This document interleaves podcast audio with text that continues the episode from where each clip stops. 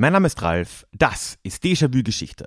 Und heute geht es ein letztes Mal zu den Gründungsmythen des Nationalismus. Reise mit mir in die Steppen Ungarns.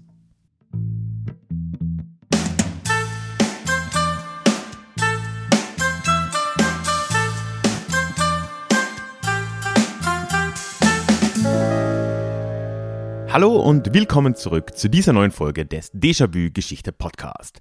Mein Name ist Ralf und hier in diesem Podcast geht es üblicherweise alle zwei Wochen in die Vergangenheit, immer mit Blick auf das Hier und Jetzt und mit einer Portion Augenzwinkern. Aber heute sind wir ein letztes Mal wöchentlich dran, denn wir sind in der letzten Ausgabe der Miniserie Gründungsmythen des Nationalismus angekommen. Ja, und heute geht es einerseits nach Ungarn, wo wir sehr viele der Mythen und Legenden und der nationalistischen Strömungen, über die es in diesem Buch und in der Miniserie immer wieder gegangen ist, sehr nah, sehr hautnah erleben. Und andererseits teile ich mit dir aber auch schon den Schluss dieses Hörbuchs, auf den diese Miniserie ja aufbaut. Der Sponsor der heutigen Folge ist dabei wieder mal der Déjà-vu Club auf Steady, denn eure Unterstützung dort macht es möglich, dass ich eben so ein an sich Bezahlprodukt wie dieses Hörbuch, das inzwischen auch erschienen ist, auch kostenlos hier im Podcast rausgeben kann. Das heißt, vielen, vielen Dank an alle, die mich dort im Club unterstützen. Und es würde mich riesig freuen, wenn du da dazu stoßen würdest. Alles über den Club und was du davon hast, Zusatzcontent, unser Forum, der exklusive Extra-Podcast, all das erkläre ich dir auf der Steady-Seite. Link dorthin ist in den Show Notes oder du findest das Ganze auch nochmal auf ralfkrabuschnik.com slash club. So, jetzt aber ab in die Steppen Ungarns. Ungarn. Eine Sache wird dich an der Stelle des Buches wohl nicht mehr überraschen, nämlich dass auch in Ungarn Geschichtsmythen vor allem eines tun sollen. Kontinuität suggerieren. Obendrein sollen sie das Gebiet des heutigen Ungarn und, wie wir sehen werden, noch ein bisschen mehr, auch als ungarisches Promised Land darstellen. Es ist quasi eine historische Notwendigkeit, dass das ungarische Volk im Karpatenraum und in der pannonischen Tiefebene siedelt. Und das haben wir ja auch bei anderen Völkern schon gesehen, wie bei den Rumänen. Das ist nicht immer ganz unumstritten bei den Nachbarn. Im Fall von Ungarn gibt es dafür eine ganze Serie an Mythen, die relativ sauber aufeinander aufbauen und damit eine wahre Meistererzählung basteln. Und genau deswegen nehmen wir uns Ungarn nun auch als letztes Beispiel in diesem Buch etwas näher vor. Wir werden beginnen mit zwei der ältesten Mythen der ungarischen Nation, die eine lange Geschichte eben dieser Nation zementieren sollen und ihren Zug in die pannonische Tiefebene und damit auch ihren Anspruch auf diese Tiefebene untermauern sollen. Das sind die Legenden des Turul und von Hunor und Magor. Danach schauen wir uns eine Zeit der Sakralisierung desselben an, den Mythos der Stephanskrone, und nähern uns am Schluss dem wohl heute bedeutendsten Mythos Ungarns, nämlich dem von Trianon. Gehen wir also gemeinsam zurück in das frühe Mittelalter. Hey, it's Ryan Reynolds and I'm here with Keith, co-star of my upcoming film If, only in theaters May 17th. Do you want to tell people the big news? All right, I'll do. Sign up now and you'll get unlimited for $15 a month in six months of Paramount Plus Essential Plan on us. Mintmobile.com slash switch. Upfront payment of $45 equivalent to $15 per month. Unlimited over 40 gigabytes per month. Face lower speeds. Videos at 480p. Active Mint customers by 531.24 get six months of Paramount Plus Essential Plan. Auto renews after six months. Offer ends May 31st, 2024. Separate Paramount Plus registration required. Terms and conditions apply if rated PG. Im 9. Jahrhundert soll sich nämlich die erste der ungarischen Legenden und eine wirklich irre Geschichte abgespielt haben, nämlich die Legende des Turul. Es geschah irgendwo im nördlichen Schwarzmeerraum, das war ein Gebiet, in dem ungarische Stämme damals, soweit können wir das wohl auch bestätigt sagen, gesiedelt haben. Davor, vielleicht so als kurzer Background, kamen die ungarischen Stämme wie sehr viele dieser Reiternomaden in Anführungszeichen, die es ja immer wieder nach Europa geschafft haben, vor allem aus den Steppen Zentralasiens. Im 9. Jahrhundert waren sie nun eben im nördlichen Schwarzmeerraum und dort war eine Frau namens Emesche zu finden. Diese Emesche wurde im Schlaf von einem Vogel besucht, namens Turul, wohl so eine Mischung aus Adler und Falke, und dieser Turul hat ihr je nach Geschichte entweder prophezeit, dass sie einen Sohn haben würde, oder er hat sie gleich geschwängert. Da gehen die Erzählungen ein wenig auseinander. Und er hat ja auch noch prophezeit, dass dieser Nachfolger ein großer Herrscher ihres Volkes sein würde. Daraufhin entsprang aus Emesches ähm, Privatgemächern ein Bach, und der begann nun in Richtung Westen zu fließen, vollkommen die Schwerkraft ignorierend über Berg und Tal, über die Karpaten hinweg. Mit einer Zeit wird er zu einem reißenden Fluss und irgendwann erreicht dieser Bach schließlich die fruchtbare Ebene am anderen Ende der Berge. Die pannonische Tiefebene eben. Kurz nach ihrem erotischen Traumerlebnis brachte Emesche dann tatsächlich auch einen Sohn zur Welt und nannte ihn direkt Almos. Alom heißt im Ungarischen der Traum, Almos, grob übersetzt, sowas wie der Träumende. Unter seiner Führung einigten sich später die ungarischen Stämme und zogen daraufhin unter der Führung von Almos Sohn, Arpad, in Richtung pannonische Ebene, die ihnen ja versprochen worden war. Damit hat die Anwesenheit der Ungarn in eben dieser Tiefebene plötzlich eine wunderbare Erklärung und eine Rechtfertigung, die gerade in dem Gebiet natürlich einiges wert war wenn es denn gestimmt hätte. Denn immerhin zogen da, und wir haben schon im Fall von Rumänien darüber gesprochen, im Laufe des frühen Mittelalters und auch schon in der Spätantike zahllose Stämme, ob es jetzt Reiternomaden aus dem zentralasiatischen Raum waren, ob es Slawen waren, ob es andere Völker waren, durch. Und die Ungarn haben jetzt gesagt, ja, aber uns wurde das ja in einem Traum versprochen. Diese Geschichte wurde auch relativ früh schon erzählt. Wahrscheinlich wurde sie mündlich wohl schon länger übertragen, das können wir wie immer nicht mit Genauigkeit sagen. Aber schon im 13. Jahrhundert kommt die Geschichte in der Gesta Hunorum et Hungarorum vor. Und darin wird eben schon im relativen Detail auch über diese Geschichte geredet und auch noch über unsere nächste. Diese Schrift, wie immer wissen wir nicht, was die Quellen waren, und es ist eine Mischung aus Geschichte und Mythologie, hat eine gewisse Wirkung und wurde dann natürlich, wie so vieles andere auch, im 19. Jahrhundert wieder ausgegraben. Aber bevor wir soweit kommen, habe ich jetzt schon durchklingen lassen, dass diese Geschichte aus der Gesta Honorum et Hungarorum nicht die einzige war, sondern dass es da noch eine andere gab, die eine ganz ähnliche Story eigentlich erzählt oder zumindest eine gleiche Rechtfertigung bieten soll, aber noch ein wenig weiter zurückgeht und noch ein bisschen tiefer in der Trickkiste kramt. Schauen wir uns die Legende von Hunor und Magor an. Dieses Märchen spielt an sich in einem ähnlichen Setting. Auch hier soll es um den Zug der frühen Ungarn in die pannonische Tiefebene gehen und diesen eben rechtfertigen. Aber das Märchen geht noch viel weiter als das von Emesche und dem Turul.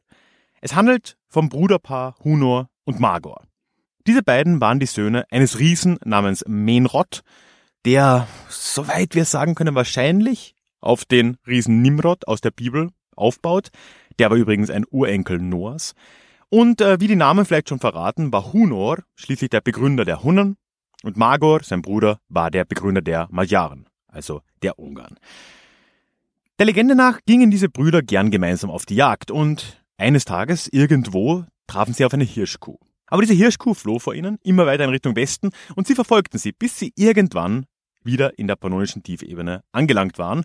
Und damit haben die Ungarn nicht nur ein Vorrecht darauf, weil sie ja durch quasi göttlichen Wunsch durch die Hirschkuh dorthin gebracht wurden, sondern sie sind auch offiziell mit den Hunnen verwandt, die ja nun schon einige Jahrhunderte vor der Ankunft der Ungarn in eben dieser Tiefebene gesiedelt hatten. Es war also alles eigentlich rechtmäßig das Eigentum der Ungarn, als sie im 9. Jahrhundert in der Tiefebene auftauchten, denn in Wirklichkeit hat man es ja nur von Attila übernommen, vor ein paar Jahrhunderten davor.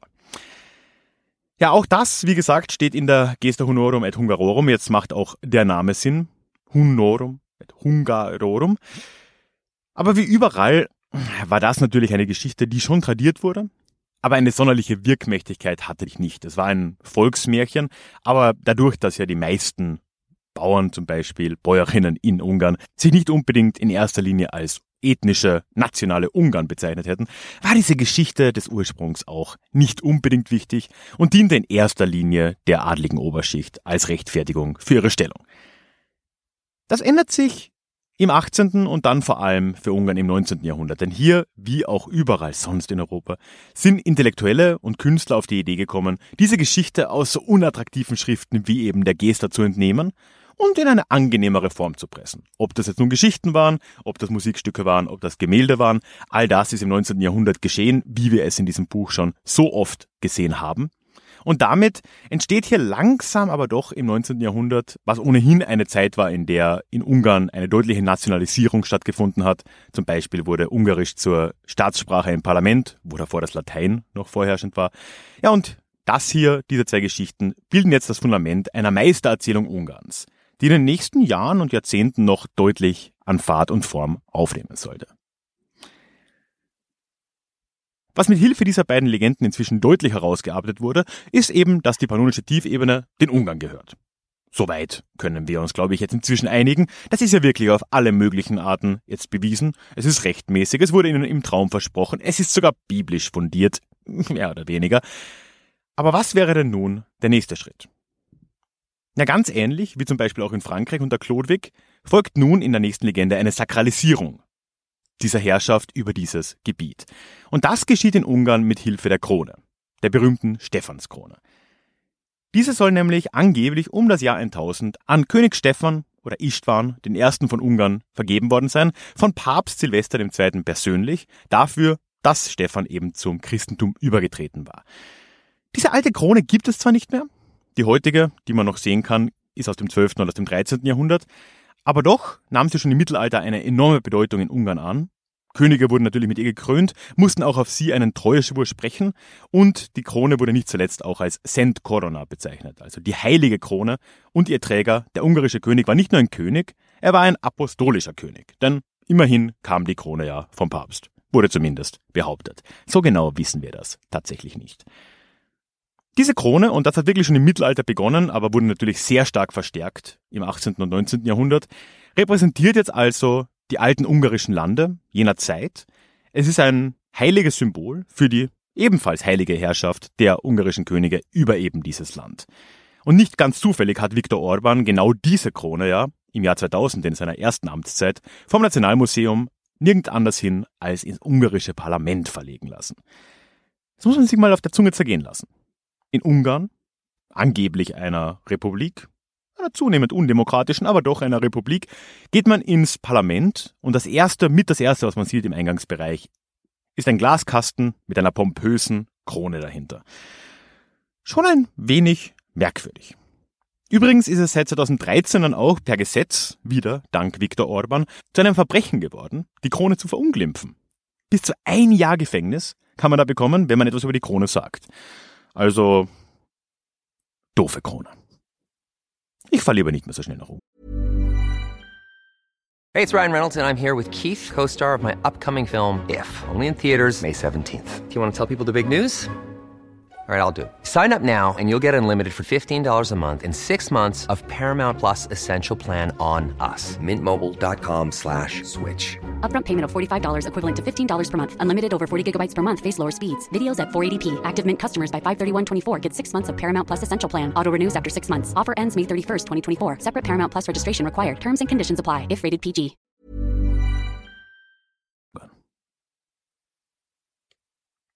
Damit sind wir dann aber auch schon bei Viktor Orban angekommen und damit eigentlich beim jüngsten und einflussreichsten Nationsmythos, den es in Ungarn gibt.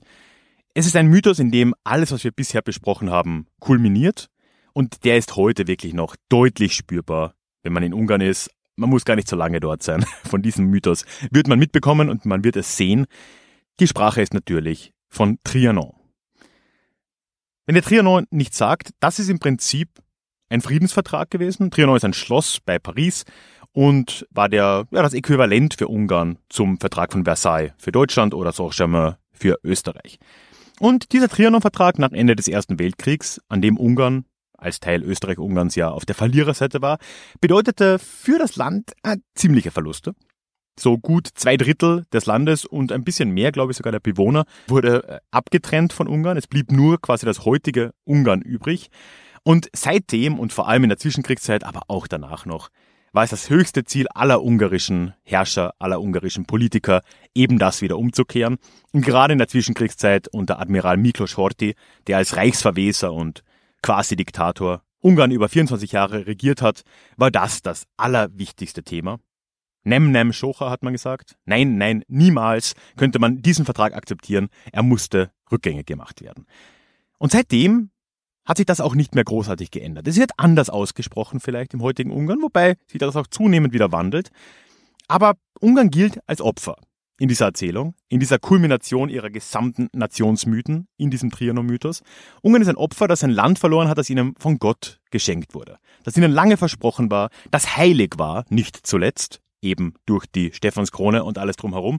Und nun kamen Kräfte von außen, in dem Fall die Alliierten nach dem Ersten Weltkrieg, und nahmen es einfach weg. Und damit wird Miklos Horthy zum Verteidiger der Nation und heute tritt Viktor Orban genau in seine Fußstapfen. Es ist von dem her auch kein Zufall, dass Viktor Orban es schwerfällt, sich allzu stark von Horthy zu distanzieren.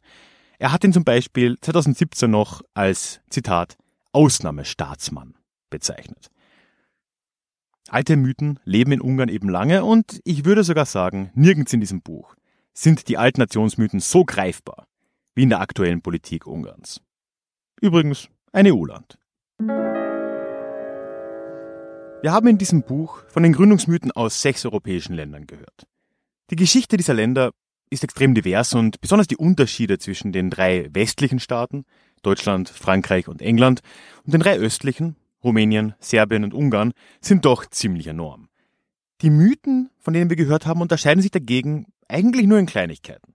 Sie erfüllen eigentlich überall denselben Zweck, egal auf welche Geschichte sie auch aufbauen mögen. Insgesamt, denke ich, kann man diesen Zweck in fünf Gruppen unterteilen. Und diese fünf Motive haben wir in den letzten Kapiteln immer und immer wieder gehört. Nummer eins, ein guter nationaler Gründungsmythos soll eine möglichst lange Kontinuität konstruieren. Wir haben das bei den Darkern in Rumänien gesehen, die zurückgehen bis in römische Zeit und eine Kontinuität, eine fast unveränderte Kontinuität zu den heutigen Rumänen haben sollen. Wir haben es bei den Galliern teilweise gesehen, wir haben es bei den Germanen von Hermann bis zu den Deutschen von heute gesehen und gerade im letzten Kapitel bei den Ungarn, die sich auf die Hunnen einige Jahrhunderte zuvor und letzten Endes sogar irgendwie auf die Bibel im Alten Testament bezogen haben. Zweitens soll diese Nation schon weit in der Vergangenheit als Einheit erscheinen in diesen Mythen. Wir sehen das bei Arminius, der ein deutscher Germane war, und alle anderen Germanen waren auch irgendwie Deutsche. Wir sehen es bei Artus und seinen englischen Britanniern, bei Vercingetorix und seinen irgendwie französischen Galliern, zumindest wenn man es dann in Darstellungen wie bei Asterix hört, aber ganz ähnlich ist es auch bei Dakern, die ja eigentlich Rumänen sind, bei Serben des 14. Jahrhunderts, die genau die gleichen Serben zu sein scheinen wie die heute, und bei den Ungarn, die ohnehin ohne jegliche Veränderung durch die Geschichte wandern. Drittens soll auch eine gottgewollte Verbindung zum Land inszeniert werden. Ganz deutlich haben wir das wieder jetzt am Schluss im Fall von Ungarn gesehen. Emesche und ihr Gemächt. Bei Serbien war das aber relativ ähnlich. Da hat sich ja Fürst Lazar geopfert dafür, dass sein Land, seine Nation ein himmlisches Serbien errichten soll. Letzten Endes wurde daraus aber auch ein Mythos um das Kosovo selbst, das als gesegnetes Land für Serbien aufgebaut wurde in der Folgezeit. Viertens haben wir gesehen, dass Mythen die Nation als große Ausnahme unter den Nationen der Weltgeschichte darstellen sollen. England ist hier sicher ein sehr prägnanter Fall, die Island Nation, aber auch Frankreich mit dem uralten Königreich, das viel älter ist als alle anderen in Europa, Rumänien, der letzte Überlebende römischer Glorie und eigentlich so ziemlich alle anderen auch. Und wenn all das eins bis vier nicht hinhaut, dann gibt's fünftens zumindest noch das Thema Opfer wenn alles andere nicht hilft, dann soll ein Mythos das Land als Opfer darstellen, das sich für eine größere Sache angeboten hat und dem jetzt als Resultat Großes zusteht. Kosovo kommt hier wieder in den Sinn, das himmlische Serbien, aber auch Hagen, die Dolchstoßlegende und natürlich Ungarn um Trianon. Aber zum Abschluss fragen wir uns doch mal, warum kann das denn überhaupt so ähnlich sein? Die Geschichte dieser Länder ist doch, wie gesagt, überhaupt nicht zu vergleichen. Ein Julius Caesar in Gallien ist nicht dasselbe wie ein Sultan Murad im Kosovo. Oder nicht mal dasselbe wie ein Trajan in Rumänien. Oder in Dazien. Die Angelsachsen waren schon mal gar nicht das gleiche wie die Ungarn oder gar die Hunnen und auch sonst haben diese Beispiele gar nicht so viel gemeinsam. Einige der genannten Länder waren über weite Teile der Neuzeit unter Fremdherrschaft. So waren Serbien, Rumänien und Ungarn zumindest teilweise oder ganz unter osmanischer Herrschaft. Andere wiederum waren eher die Beherrschenden im kolonialen Kontext, vor allem Frankreich und England, und Deutschland gab es nicht mal. Warum sind die Mythen dieser Länder dann so ähnlich? Der Grund ist meiner Meinung nach ganz einfach da zu finden, was auch immer wieder jetzt aufgekommen ist in diesen Kapiteln. Das liegt daran, dass diese Mythen nicht aus der Geschichte stammen. Sie spielen in der Geschichte, in der tiefen Vergangenheit, kommen aber allesamt aus einer viel kürzlicheren Zeit, aus dem 19. Jahrhundert, fast immer, und beziehen sich dann eben von dort zurück. Denn die Nation, um zum Abschluss nochmal Benedict Anderson zu zitieren, ist erfunden. Sie ist eine Imagined Community, weswegen es gerade in der Zeit des Aufbaus, und das ist eben fast überall das 19. Jahrhundert, wichtig war, Mythen zu finden, die diese Nation in der Vergangenheit zurückversetzen und einen Sinn von Gemeinschaft über weite, weite Teile der Weltgeschichte suggerieren. Und auch heute noch muss eine Nation immer wieder neu erfunden werden und regelmäßig aufgefrischt werden. Und deswegen tun Mythen genau das auch heute noch. Es freut mich riesig, dass du dir dieses Hörbuch bis zum Schluss angehört hast. Ich hoffe, es hat dir gefallen, du hattest ein bisschen Spaß und hast ein bisschen was gelernt. Eine Sache wäre da aber noch. Es gibt nämlich da in der Welt von heute noch so ein Land, in dem es nur so vor nationalen Mythen wimmelt. Und das sind die USA. Ich habe über die USA jetzt nicht gesprochen, weil es hier vor allem um Europa gehen sollte oder ausschließlich. Und die Voraussetzungen in der neuen Welt als Kolonie sind natürlich schon mal ganz andere als in Europa. Aber doch gibt es auch hier, und die Gründe kannst du dir inzwischen wahrscheinlich denken, ganz ähnliche Trends. Ich habe also ein Bonuskapitel eingesprochen für die Empfänger meines Newsletters und habe mir dort den großen Mythos des amerikanischen Exzeptionalismus genauer vorgenommen. Ich habe mir angesehen, wie die Geschichte der Pilgerväter und der Gründerväter, die Expansion in den wilden Westen und die Idee einer Manifest Destiny in Amerika zum Glauben an einen Exzeptionalismus geführt haben. Der Hintergrund ist ein anderer, die Geschichte ist eine andere, aber doch werden wir dort einige alte Freunde aus diesem Hörbuch wiedersehen. Wenn du dieses Bonuskapitel auch hören möchtest, dann melde dich einfach unverbindlich für den Newsletter an und du erhältst es sofort nach der Anmeldung. Das Ganze findest du auf deja-vue-geschichte.de deja-vu-geschichte.de und ich würde mich freuen, dich dort begrüßen zu heißen. Ja, das war sie also. Die Miniserie Gründungsmythen des Nationalismus und ich hoffe, die sechs Folgen insgesamt haben dir gefallen. Ja, und wie gesagt, gibt es ja auch noch eine siebte Folge. Das habe ich jetzt am Schluss, glaube ich, im Hörbuch ja erwähnt. Ich nehme das auf, bevor ich schneide, aber das habe ich auf jeden Fall erwähnt. Und das kannst du dir holen, wenn du dir den Déjà-vu-Geschichte Newsletter abonnierst. Und wenn du schon im Newsletter bist, dann erhältst du das sowieso in der nächsten E-Mail nochmal von mir verlinkt und kannst dir dort das Bonuskapitel zu den USA auch runterladen. Außerdem, ich habe es am Anfang schon erwähnt, gibt es das Ganze, wenn du das unbedingt nochmal als geschlossenes Produkt haben willst, inzwischen auch auf Amazon und Co. als Hörbuch zu kaufen, also auf Audible und überall sonst. Und es gibt aktuell aber noch auf Amazon beschränkt eine E-Book-Variante dieses Buches. Und ja, die ist zwar vom Aufbau her dieselbe wie diese Miniserie slash das Hörbuch, aber ja, doch ein bisschen anders natürlich nochmal ausformuliert. Und da ging schon nochmal ein bisschen extra Arbeit rein. Also, wenn dich das interessiert, auch wenn du wahrscheinlich nicht viel Neues lernen willst, habe ich auch das nochmal in den Shownotes natürlich verlinkt und schau dir das gerne an. Ja, und zum Abschluss bleibt mir nur nochmal darauf hinzuweisen, dass ich mich sehr freuen würde, wenn du dir den Déjà-vu-Geschichte Club auf Steady anschauen würdest. Einfach, weil es der Club ist, der solche kleinen Projekte hier eben ermöglicht. Und ja, es würde mich sehr freuen, wenn ich dich da willkommen heißen darf. Und wenn das alles nichts für dich ist, dann hören wir uns hoffentlich nächste Woche wieder. Lass mir ein Abo da, folge mir auf Spotify oder wo auch immer du diesen Podcast hörst, weil dann hören wir uns nächsten Montag in unserem nächsten Déjà-vu. Bis dahin. Tschüss. Even when we're on a budget, we still deserve nice things. Quince is a place to scoop up stunning high-end goods for 50 to 80% less than similar brands. They have buttery soft cashmere sweaters starting at $50, luxurious Italian leather bags, and so much more. Plus, Quince only works with factories that use safe, ethical, and responsible manufacturing. Get the high-end goods you'll love without the high price tag with Quince. Go to quince.com/style for free shipping and 365-day returns.